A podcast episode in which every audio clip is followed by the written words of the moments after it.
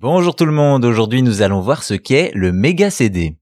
Vous le savez, les anciennes consoles ont connu toutes sortes d'accessoires visant à améliorer leur performance ou même ajouter des fonctionnalités.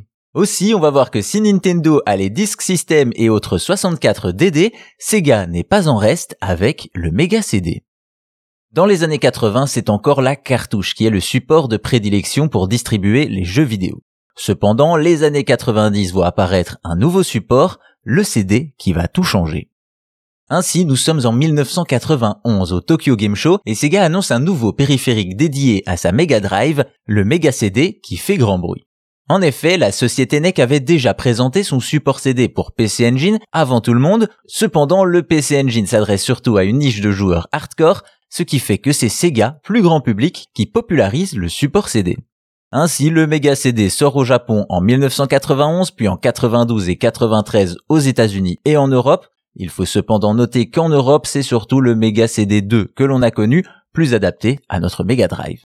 Il s'agit donc d'une extension qui se place sous la Mega Drive et dispose d'un lecteur CD pour lire des jeux mais aussi de l'audio, Bien entendu, ce nouveau support offre un clair avantage, stocker beaucoup plus de données qu'une cartouche, cela permet d'accélérer les temps de chargement mais aussi d'inclure de l'audio et même de la vidéo. Justement, c'est là-dessus que vont partir les éditeurs en ressortant des jeux existants avec des musiques améliorées et des intros vidéo.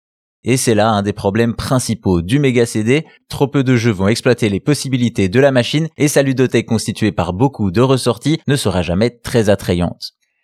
En plus de ça, le support souffre également de sa comparaison avec la Super NES qui peut afficher 256 couleurs simultanément, le Mega CD se limitant à 32 voire 64. Ainsi, si l'extension a connu un bref succès au Japon, partout dans le monde, le Mega CD rencontre un gros problème, son prix. En effet, à sa sortie, le Mega CD coûte encore plus cher que la Mega Drive elle-même. Résultat, seuls 4% des joueurs de Mega Drive européens possèdent le Mega CD. Au final, le Mega CD de Sega reste un périphérique qui avait du potentiel, mais dont l'exploitation et le prix ont empêché le succès commercial. Cependant, il ne faut pas oublier que grâce à lui, Sega peut se targuer d'avoir ouvert la voie au support CD sur console grand public.